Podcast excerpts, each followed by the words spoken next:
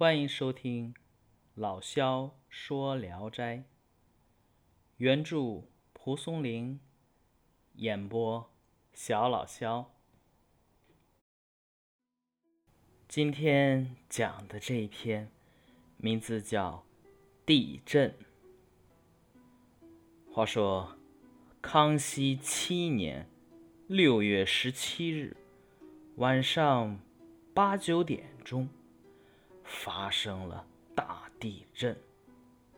当时我正好旅居在稷下，与表兄李笃之在灯下喝酒，忽然听到类似打雷的声音。从东南方向传来，向西北方向而去。大家都很惊异，不明白是什么原因。但不一会儿，桌椅摇摆晃动，酒杯翻倒，房梁、船子、柱子移动错位，发出喳喳的声音。大家你看我，我看你，一个个脸色都变了。过了很久，才明白是地震了，急忙从屋里跑出来。当时只见楼阁房屋有的倾倒了，又立了起来，墙倒屋塌的声音和小儿哭、女儿叫的声音。此起彼伏，喧闹的犹如开锅。人们眩晕的都站不住，只好坐在了地上，随着大地滚来滚去。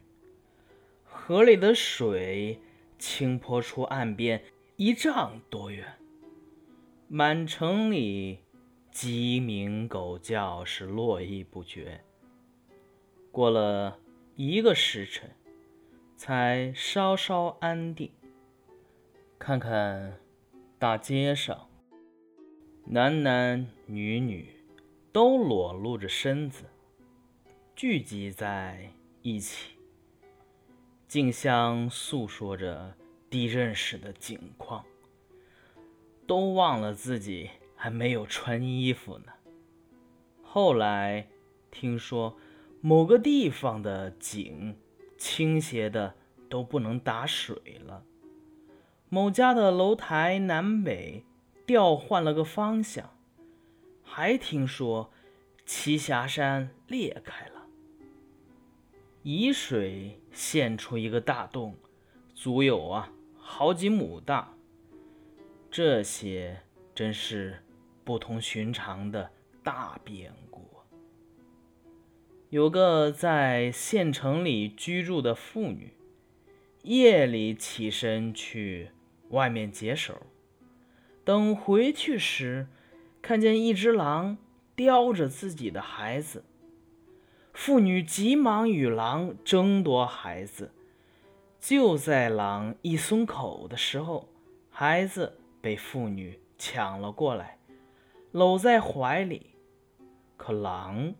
蹲着不走，妇女大声喊人，等邻居奔走聚集过来，狼就跑了。妇女惊怕的心安定下来，不由得感到欣慰，指手画脚的向大家叙说狼叼孩子时的情况，以及自己如何夺回孩子的情况，说了半天。这才突然想到自己身上一丝不挂，于是就跑开了。这件事和地震时男男女女都忘了自己没穿衣服是一个样子。人在慌乱着急中忘了应该注意的事情，这也挺逗乐的。好，这一篇就。讲完了，呃，地震这一篇应该是个真事儿。王渔洋在《池北偶谈·谈艺》这个里边也记载了这次地震。康熙戊申六月十七日戌刻，山东、江南、浙江、河南诸省同时地大震，而山东之宜、莒、潭三州县尤甚。潭之马头镇死伤数千人，地裂山溃。沙水涌出，水中多有鱼蟹之属，有天鼓鸣，钟鼓自鸣。淮北沭阳人白日见一龙腾起，金鳞烂然，十方晴明无云气。呃，相较而言，王渔洋所记。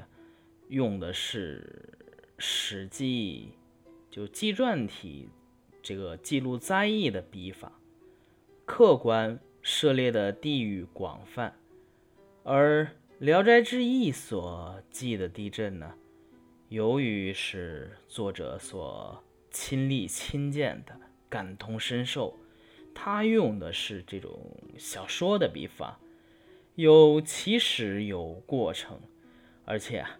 全景特写、场景人物，无不避句而描摹生动，令人呢如同看灾难电影大片儿。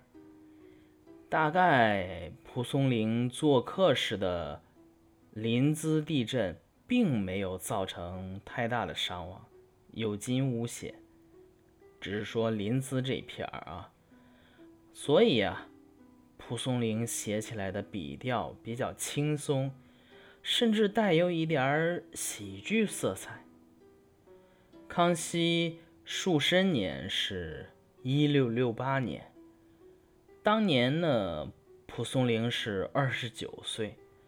如果这一篇啊写于当年，那么地震是我们所知的《聊斋志异》当中比较早的一篇作品。好，今天的故事就讲完了，大家晚安。